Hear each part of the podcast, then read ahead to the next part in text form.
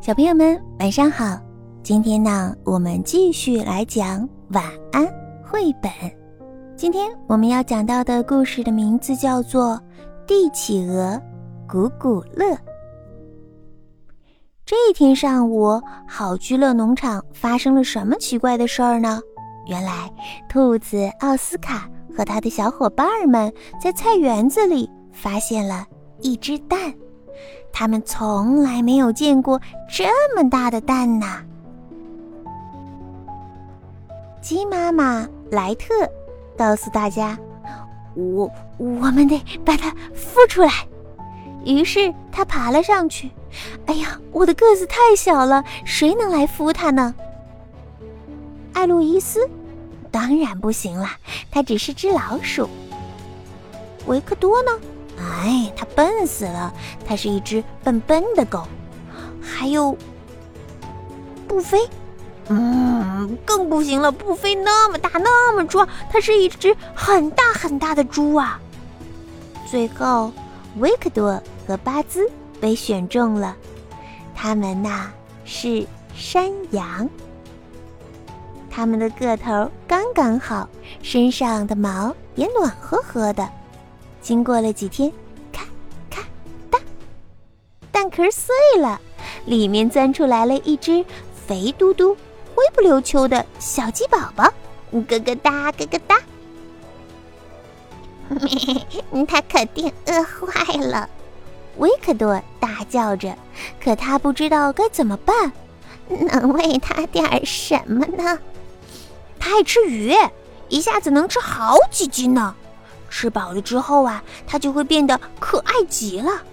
院子里的小鸡宝宝当中，就属它最逗了，所以大家给它起了一个名字，叫做“古古乐”，都特别喜欢它。是谁在帮着照顾宝宝呢？是谁在给山羊讲笑话？是谁给大家做好吃的饭菜呢？是谁教小鸡们游泳？是谁？闹醒公鸡，让它喔喔叫，是谁给一只大猪菲比去洗澡呢？哼哼，当然啦，都是古古乐。又过了几个星期，古古乐长大了，在农场里，他无忧无虑，生活幸福快乐。然而，他的身体起了许多的变化，这让他不安起来。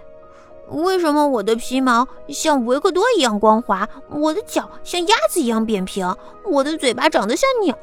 我到底是什么动物啊？在大百科全书当中，大家找到了答案：帝企鹅，南极地区的鸟啊！哦，帝企鹅呀！古古乐神气极了。那么现在我就是国王了，我就是你们的国王。这个时候，所有的小动物都俯下身向他表示祝贺：“国王万岁，国王万岁！”但是，古古乐认真了起来。他找人给他画像，还要了辆车，经常举办宴会。他定制了一个国王宝座，一个皇室浴缸。他命令大家给他设计一座豪华的宫殿。直到这个时候，大家都只把这个当成好玩的游戏，但是古古乐却真以为自己是个国王了。一天，他心血来潮，我得组建一支军队，我们得去作战，拿起你们的武器，出发前进。这个时候，兔子奥斯卡火了：“够了！我不喜欢战争游戏，我不玩了。”我们也不玩了。其他的动物也跟着闹了起来。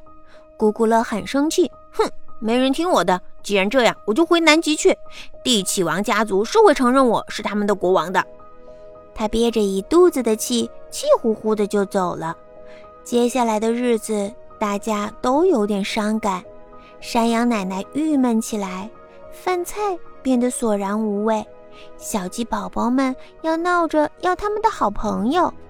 公鸡洛克再也不打鸣了。哎，不飞啊！那头猪简直是脏透了。然而此时，古古乐怎么样了呢？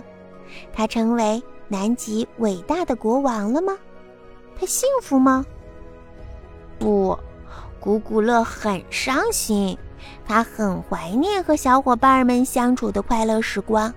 现在呀，他决定回到农场去。虽然这很没面子，但他希望大家能够原谅他。为了欢迎他回家，大伙儿当晚就举办了一个盛大的化妆舞会。今晚谁来当晚会的国王呢？嗯，我可再也不当什么王了。古古乐连忙说：“大家一起唱啊，跳啊，开心极了。”哼哼，好啦，小朋友们，故事到这里就讲完了。